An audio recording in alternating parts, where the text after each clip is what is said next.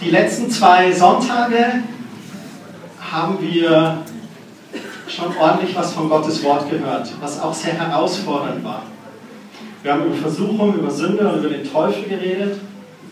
Und wir haben letzten Sonntag über die Quellen geredet, dass wir in Gottes Quellen schöpfen und nicht in unseren eigenen, nicht aus eigener Kraft. Und heute habe ich etwas auf dem Herzen, was mir brennt, was mir vor zwei Wochen kam, wo Kerstin auch eine Bibelstelle bekommen hat und in Psalm 33. Und da möchte ich euch bitten, aufzuschlagen, Psalm 33. Wir werden hauptsächlich dort heute drin lesen. Und zwar handelt der ganze Psalm über Hoffnung. Und ich möchte heute zu euch über Hoffnung reden.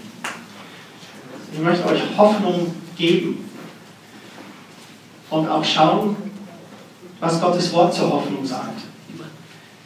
Dass die Hoffnung auf Gott der Beginn ist unseres Glaubens. Und wenn man Psalm 33 anfängt zu lesen, ich habe die Stellen teilweise aus der neuen Genfer Übersetzung, teilweise aus der Hoffnung für alle. Da heißt es zu Beginn im Vers 1, jubelt über den Herrn alle, die ihr zu ihm gehört. Preist ihm, denn das ist eure schönste Aufgabe. Dankt dem Herrn auf der Zither und spielt für ihn auf der Harfe. Singt ihm ein neues Lied. Schlagt in die Saiten so gut und so laut ihr könnt. Und das haben wir heute Morgen schon gemacht. Wir haben ihm gesungen und haben ihn eingeladen, hier diesen Gottesdienst zu erfüllen mit seiner Gegenwart. Und dann heißt es im Psalm 33 weiter, im Vers 4, da heißt es, denn was der Herr sagt, das meint er auch so und auf das, was er tut, da kann man sich verlassen. Auf einmal schwenkt der Schreiber von dem Psalm hier, aber ich glaube, er möchte uns dahin führen, um zu sagen, ja, warum sollt ihr denn singen? Warum sollt ihr denn lärmen und die Saiten des Klaviers anschlagen und ihm zujubeln? Er spricht dann darüber, über was. Und er sagt, was der Herr sagt, das meint er auch so und auf das, was er tut, da kann man sich verlassen. Und das möchte ich euch heute zurufen, man kann sich auf den Herrn verlassen. Und das, was er sagt, das tut er auch. Und das heißt dann hier weiter, er liebt Recht und Gerechtigkeit und seine Güte könnt ihr auf der ganzen Erde erfahren. Nur ein Wort sprach er und der Himmel wurde geschaffen, Sonne, Mond und Sterne entstanden als er es befahl. Er sammelte das Wasser des Meeres an einem Ort und speicherte die Ozeane in Becken. Die ganze Welt soll den Herrn fürchten. Ehrt ihn, ihr Völker der Erde, denn er sprach und es geschah. Er befahl und die Erde war da. Er spricht über Gottes Macht und über Gottes Größe und dass Gott mit einem Wort gesprochen hat. Es werde Licht und pum, war Licht da. Dann hat er gesagt, es soll sich scheiden, es soll eine Erde und ein Himmel sein und es war da. Dann soll Wasser da sein, dann soll die Tier da sein. Alles mit einem Wort von ihm geschaffen. Dann heißt es weiter, er durchkreuzt die Pläne der Nationen. Was er damit sagt, ist, dass die Nationen oder wir Menschen oder die Könige, die können sich ihre eigenen Pläne zurechtlegen. Aber Gott hat seinen Plan. Und Gott durchkreuzt mal die Pläne der Nationen oder der Menschen haben wir hier in Deutschland leider erlebt, 1989, als die Mauer gefallen ist. Das war die, die friedlichste Revolution, die es je gab, geprägt von Gebeten. Und das war Gottes Plan, dass diese DDR aufhört, dass diese kommunistische Diktatur beendet wird und dass das frei wird. Und dann konnte die DDR planen, wie sie wollte. Da waren Menschen am Beten, dass Gottes Plan zustande kam und er kam zustande. So, er durchkreuzt die Pläne der Nationen, er macht die gottlosen Vorhaben der Völker zunichte. Und dann heißt es doch, was er sich vorgenommen hat, das tut er. Seine Pläne sind gültig für alle Zeit. Gott hat Pläne. Gott hat einen Plan für die gesamte Menschheit. Er würde am liebsten jeden Einzelnen erretten. Und wir dürfen Teil dieses Plans zu sein. Wir dürfen Reich Gottes bauen. Wir dürfen Jesus weitergeben. Und diesen Plan ist er gerade am Ausführen, weltweit. Sind nicht nur wir, ein paar Personen, die hier in diesem Raum sitzen. Es sind in ganz vielen Gemeinden, in München wird heute Morgen Gottesdienst gefeiert. In ganz vielen Städten in Deutschland, in ganz vielen Ländern in Europa, auf der ganzen Welt. Millionen von Christen. der weltweite Plan Gottes. Aber dann hat Gott auch einen Plan, ganz bewusst, für dein Leben. Einen Plan, wo er sagt, ich sehe die Lydia, ich sehe den Bernd, ich sehe den Job, ich habe einen Plan für sein Leben. Und für uns gilt es, diesen Plan ähm, zu erkennen und auch auszuleben. Und das geht am besten, wenn wir ganz nah bei Gott sind. Jesus hat in der Bergpredigt gesagt, wenn wir nach seinem Reich trachten und nach seiner Gerechtigkeit, dann wird uns alles zufallen. Dann müssen wir uns keine Sorgen machen. Dann heißt es weiter hier im Vers 12, glücklich ist die Nation, deren Gott der Herr ist, freuen kann sich das Volk, das er als sein Eigentum erwählte. Der Herr schaut vom Himmel herab und sieht jeden Menschen. Von seinem Thron blickt er nieder auf alle Völker der Erde. Stell dir vor, der Herr schaut vom Himmel herab und sieht jeden Menschen. Wir tun uns manchmal schwer, schon in der Arbeit zwei Dinge auf einmal zu erledigen. Oder lassen das Telefon mal klingeln, weil wir gerade was Wichtiges tun müssen. Und der Herr schafft es, auf die Herde herabzusehen und sieht jeden Menschen. Und das kann Gott nur, weil er Gott ist. Ich kann es nicht erklären, aber das ist Gott. Aber er sieht jeden Menschen und er sieht, was du tust. Er sieht, was du machst. Er sieht auch, was du brauchst, was du benötigst. Und er nimmt dich wahr. Gott ist kein Gott, der Favoriten hat oder der Menschen besonders segnet, weil er sagt, der gefällt mir besser. Sondern Gott sieht jeden Menschen und er sieht dich immer, wo du bist und nimmt dich wahr. Er hört dich, er hört dein Gebet und er hört dein Gebet auch. Nicht nur hören, sondern er hören. Er sieht dich und nimmt dich wahr. Dann heißt es, er gibt ihnen die Fähigkeit zum Denken und Handeln. Dafür bin ich Gott sehr dankbar, dass er mir die Fähigkeit gibt zum Denken und Handeln. Über alles, was sie tun, weiß er Bescheid. Gott weiß Bescheid über alles, was ich tue. Auch alleine. Ich, ohne dass Kerstin oder meine Kinder zuschauen oder mir irgendjemand anders zuschaut, da weiß Gott Bescheid. Auch was ich im Geheimsten tue. Egal wo ich bin. Gott weiß darüber Bescheid. Und dann spricht er wieder hier weiter auch über die Autorität, die Gott gibt. Da sagt er, kein König siegt durch seine Streitkräfte. Kein Soldat kehrt heil aus der Schlacht zurück, nur weil er so stark ist. Wer meint, Reiterheere bringen den Sieg, der hat sich getäuscht. Sie können noch so groß sein und dennoch vernichtend geschlagen werden. Also er sagt hier ganz deutlich auch, dass kein König sich stark rühmen soll, dass er sehr stark wäre durch seine eigene Kraft, sondern dass alles anders geschehen kann. Und im Vers 18 heißt es, der Herr aber beschützt alle, die ihm gehorchen und auf seine Gnade vertrauen. Er bewahrt sie vor dem sicheren Tod und in der Hungersnot erhält er sie am Leben. Der Herr beschützt alle. Wen beschützt er? Die ihm gehorchen und vertrauen. Das Gehorchen, da tun wir uns Menschen manchmal schwer. Aber da dürfen wir uns auch auf Gottes Gnade verlassen, dass Gott gnädig ist mit uns, dass er den Prozess sieht, in dem wir gehen. Wir können Gott aber auch nichts vormachen, weil wir haben gerade gelesen, er sieht uns, er weiß über alles Bescheid. Mit Gott Christsein spielen oder so ein bisschen Gemeinde oder Kirche spielen oder so, da kommt Gott gleich dahinter, weil er einfach in unsere Herzen sieht. Aber wir es aufrichtig mit ihm meinen und da, wo wir es mal versemmelt haben, dann zu ihm kommen und um Vergebung bitten, da vergibt er schreibt Johannes ganz deutlich in seinem Brief, da ist er treu und gerecht, uns zu vergeben.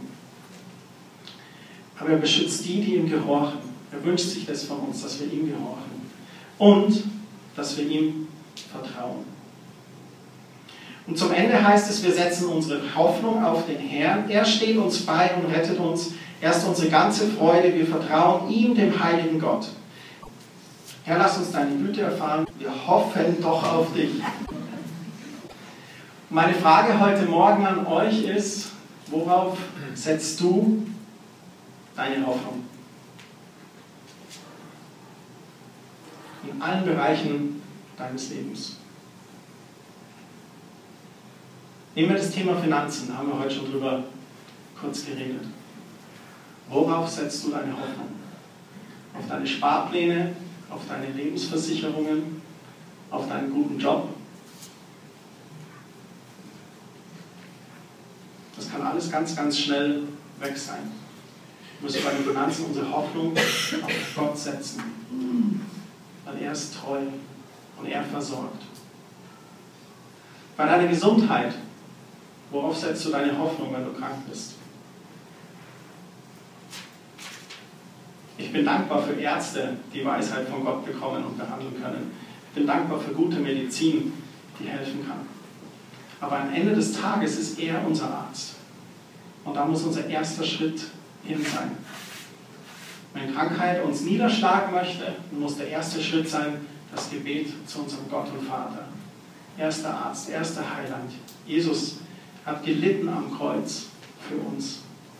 Und durch seine Striemen haben wir Heilung erlangt. Wir müssen schauen, worauf fokussieren wir. Ist unser Fokus auf der Medizin oder den Ärzten? Bringen wir stundenlang im Internet nach irgendeiner Suche, nach irgendeiner Lösung? Und wie viele Minuten verbringen wir im Gebet zu Gott? Und hast du das Vertrauen zu Gott, dass er dich wirklich sieht? Also mir geht es manchmal so, mir ging es erst letzte Woche so. Es ist interessant, vor zwei Wochen hatte ich den Eindruck, über Hoffnung zu reden und gerade letzte Woche habe ich das sehr gut gebrauchen können, weil es einfach herausfordernd war. Aber worauf setzt du da dein Vertrauen? Und setzt du dein Vertrauen oder hast du das Vertrauen, dass Gott dich wirklich sieht? Und gerade letzte Woche war das wirklich für mich eine Herausforderung. Gott siehst du eigentlich wirklich? Und ja, Gott sieht mich wirklich. Aber ich muss ihm das sagen. Ich muss ihm sagen, Herr, Hallo! Laut brüllen im Gebet. Hier bin ich, Feldkirchen. Schau doch bitte mal hier in diese Ecke. Oh Gott ist allgegenwärtig. Er sieht mich. Überall. Hast du das Vertrauen zu Gott, dass er einen Plan hat für dein Leben? Eine Zukunft.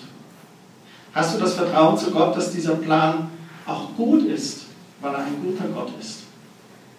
Manchmal haben wir ein falsches Gottesbild dass wir denken, dass Gott uns für irgendwas strafen möchte oder dass Gott eben Favoriten hat und die besonders segnet. Das ist falsch. Gott ist ein guter Gott, ein liebender Vater und er meint es gut mit uns. Und wenn er einen Plan hat für unser Leben, dann ist es ein sehr, sehr guter Plan. Und manchmal ist es eine Abenteuerreise, diesen Plan zu entdecken oder auch diesen Plan zu durchleben, aber er ist gut. Gott gibt die Kraft und Stärke, den Plan zu erleben.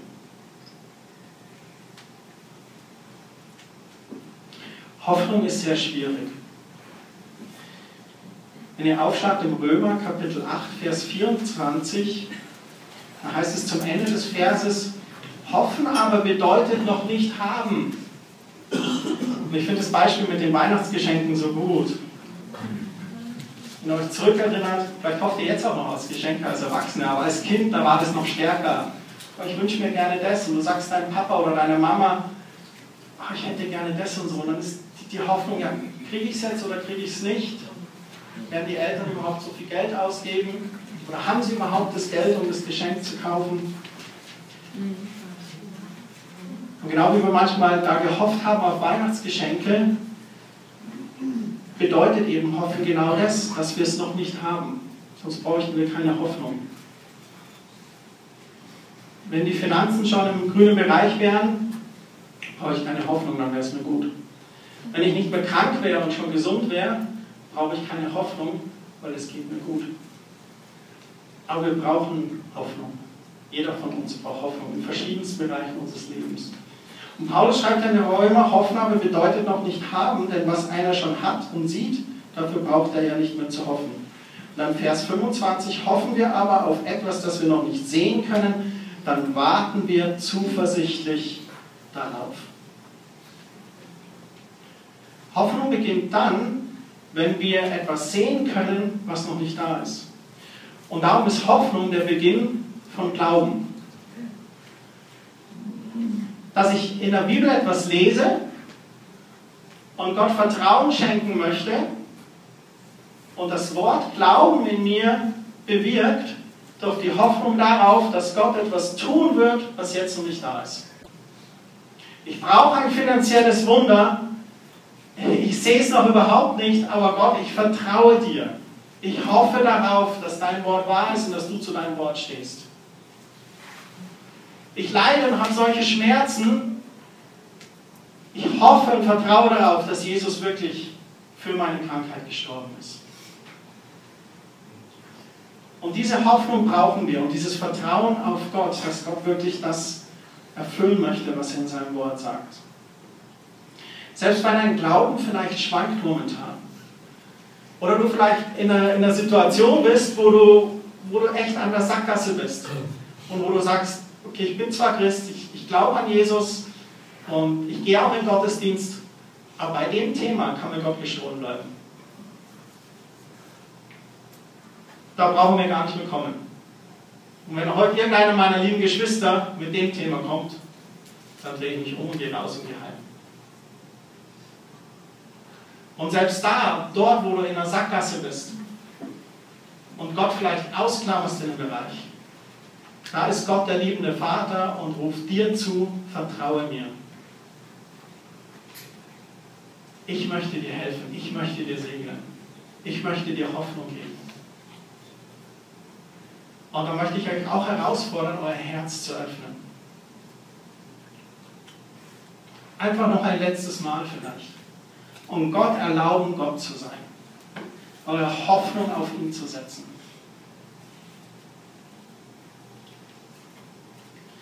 Im Hebräer 11, Vers 6, da heißt es, ohne Glauben ist es unmöglich, Gott zu gefallen. Wer zu Gott kommen will, der muss glauben, dass es ihn gibt und dass er die belohnt, die ihn aufrichtig suchen. Und ich liebe diese Bibelstelle. Ja. Es lässt sich bis heute nicht genau sagen, wer diesen Brief an die Hebräer geschrieben hat. Die meisten schreiben ihm den Paulus zu. Man weiß es nicht sicher. Aber eines Tages im Himmel werde ich die Person treffen und ich werde ihr sagen, danke für Hebräer 11, Vers 6. Weil es mir Hoffnung gegeben hat an einen guten Gott, der ein Belohner sein möchte. Gott möchte uns belohnen. Und ich bin so dankbar für die Stelle, dass wir, wenn wir zu Gott kommen möchten, dass wir glauben müssen, dass es ihn gibt, dass er real ist, aber dass er die auch belohnt, die ihn aufrichtig suchen. Wir dienen keinem dort Gott, der irgendwo auf seinem Thron sitzt. Und wenn wir ihn dann endlich gesucht haben und er uns endlich mal hier Audienz gewährt hat, dann sagt, nein, du nicht. Die Nase gefällt mir nicht, deine Sünden gefallen mir nicht, deine Freikirche schon gar nicht. Was auch immer wir uns in unseren Kopf manchmal setzen, was total absurd ist und eine Lüge des Teufels, müssen wir Gott erlauben, dass er das rausnimmt aus uns und wir das wahre Vaterbild wirklich bekommen. Gott ist real, Gott ist ein liebender Vater und er möchte uns belohnen. Und das ist kein Think Pink oder kein rosa Denken oder ich möchte, dass ihr mit einem positiven Gefühl heute Morgen rausgeht. Das ist die Realität des Wortes Gottes. Und Gottes Wort ist ein Same, der in unser Leben geht und dort gepflanzt wird und der Hoffnung und Glauben und Vertrauen uns geben soll. Da wo alle Hoffnungslosigkeit ist. Ich möchte noch zwei Beispiele nennen. Und dann werden wir heute auch noch beten für Personen. Wir wollen beten für Personen, die Hoffnung brauchen. Ein Beispiel kommt gleich im Hebräerbrief hier auch, im Hebräer 11, Vers 7. Wie kam es, dass Noah nach Gottes Anweisungen eine Arche baute, um seine Familie zu retten? Ich freue mich schon auf das kommende Jahr, weil da kommt dieser Kinofilm über Noahs Leben mit Russell Crowe in der Hauptrolle. Ich habe den Trailer, Trailer gesehen und der Film ist einfach der Hammer. Wie dieser eine Mann von Gott gehört hat und Gott geglaubt hat, ihm vertraut hat und dann diese Arche baut. Und zum Spott der Leute eigentlich wird. Und alle denken, der ist verrückt. Der baut hier mitten in der Pampa, weit und breit kein Tropfen Wasser, dieses Riesenschiff weil Gott zu ihm gesprochen hat. Und alle halten ihn für wahnsinnig. Und dann heißt es aber hier, wie kam es, dass Noah nach Gottes Anweisung eine Ache baute, um seine Familie zu retten? Der Grund dafür war sein Glaube. Und Glaube ist ein Vertrauen auf Gott. Glaube ist dieses Hoffnung und Vertrauen auf das Unsichtbare, dass es wirklich real ist. Noah nahm die göttliche Warnung ernst, obwohl von dem angedrohten Unheil noch nichts zu sehen war. Und durch sein Vertrauen auf Gott verurteilte er den Unglauben der damaligen Welt. Er selbst aber wurde ein Erbe jener Gerechtigkeit, deren Grundlage der Glaube ist.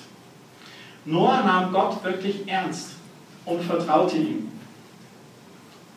Alle haben ihn für verrückt erklärt. Dann kamen auf einmal all die Tiere und dann fing es Regnen an. Und die Erde wurde überschwemmt. Und das Einzige, was auf dieser Erde sichtbar war, war diese Arche. Der blaue Planet war wirklich blau und nur diese Arche war da. Und Noah und seine Familie und die Tiere waren alle in Sicherheit. Und warum? Weil Noah Gott vertraute. Wegen seinem Glauben an Gott. Weiter unten heißt es im Vers 11, wie kam es, dass Abraham noch in einem Alter, in dem man eigentlich nicht mehr Vater werden kann, die Kraft erhielt, mit seiner Frau Sarah, die selbst unfruchtbar war, ein Kind zu zeugen. Auch dafür war sein Glaube der Grund. Abraham war überzeugt, dass der, der ihm einen Sohn versprochen hatte, vertrauenswürdig ist. In Vers 12 heißt es also, so stammt von einem einzigen Mann, noch dazu von einem, dessen Zeugungskraft erloschen war, eine unermesslich große Nachkommenschaft ab. Abraham nahm Gott ernst und vertraute ihm. Und das Interessante ist, wir lesen das gleich noch zum Schluss im Römerbrief, dass, der, dass Gott zu Abraham schon knapp 24, 25 Jahre vorher gesprochen hatte. Und es aber so lange dauerte, bis es dann wirklich passierte. Wir können da hingehen, in Römer 4, Vers 18. Da heißt es, da wo es nichts zu hoffen gab, gab Abraham die Hoffnung nicht auf. In der Elberfelder Übersetzung heißt es, Abraham glaubte gegen alle Hoffnung auf Hoffnung. Die natürliche Hoffnung, Kinder zu kriegen, die war bei ihm erloschen. Seine Manneskraft war null, niente, nichts geht mehr, rien ne va plus. Das war der natürliche Stand. Und ich weiß nicht, was dein natürlicher Stand ist, wo gerade rien ne va plus steht. Deine Finanzen, deine Gesundheit, deine Beziehungen, deine Ehe, dein Arbeitsplatz, und da, wo die natürliche Hoffnung versagt, da gibt es eine geistliche Hoffnung. Und da heißt es, da wo es nichts zu hoffen gab, da gab Abraham die Hoffnung nicht auf, sondern glaubte und so wurde er der Vater vieler Völker. Es war ihm ja vorausgesagt worden, so zahlreich werden deine Nachkommen sein. Und das hatte Gott eben viele Jahre vorher schon zu ihm gesagt. Aber er hatte ein paar Lernphasen notwendig, da können wir jetzt heute nicht einsteigen, bis er wirklich dann diese Verheißung ererben konnte. In Römer 4, Vers 19, da heißt es, Abraham war damals fast 100 Jahre alt und konnte keine Kinder mehr zeugen. In dieser Hinsicht war sein Körper gewissermaßen schon tot. Nicht anders war es bei seiner Frau, Frau Sarah, denn auch sie konnte keine Kinder mehr bekommen. Obwohl Abraham seine Augen nicht von dem allen verschloss, ließ er sich in seinem Glauben nicht entmutigen. Statt die Zusage Gottes in Frage zu stellen, wie es der Unglaube tun würde, ehrte er Gott, indem er ihm vertraute und wurde dadurch in seinem Glauben gestärkt. Der Unglaube würde die Zusagen Gottes in Frage stellen. Ja, der Herr ist mein Hirte, mir wird nichts mangeln, das ist so ein schöner Psalm für eine Beerdigung, aber das ist doch nicht Realität. Durch Jesus Striemen geheilt? Das ist doch nur so ein Kinofilm von Mel Gibson.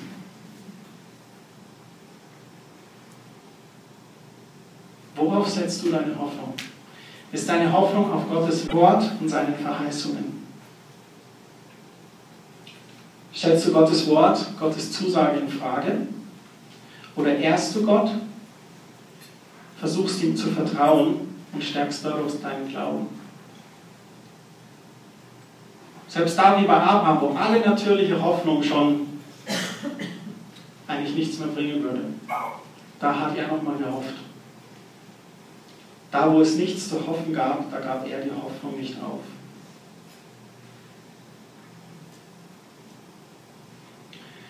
Weihnachten steht vor der Tür.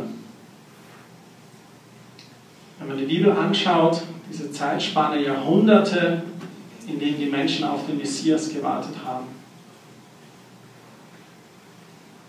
Sie hofften auf diesen einen Retter und Erlöser. Und dann kam er in einer Zeit, wo das ganze Volk versklavt war unter römischer Besatzungsmacht. Und dann kam Jesus aber so ganz anders, als sie es gedacht haben. Und das möchte ich euch auch heute Morgen mitteilen. Dass ihr euch von Gott überraschen lässt. Dass Gott manchmal ganz anders handelt, als wir es uns gedacht haben. Und wenn wir dann zurückschauen, dann ist es so viel besser, als wir es uns gedacht haben. Was wir vielleicht momentan noch nicht sehen können. Wir sie hofften und Jesus kam als Kind in der Krippe. Und Jesaja 7, Vers 14, da steht diese Verheißung. Jetzt gibt der Herr von sich aus ein Zeichen. Eine Jungfrau wird schwanger werden und einen Sohn bekommen und Immanuel wird sie ihn nennen. Und Immanuel bedeutet, Gott ist mit uns.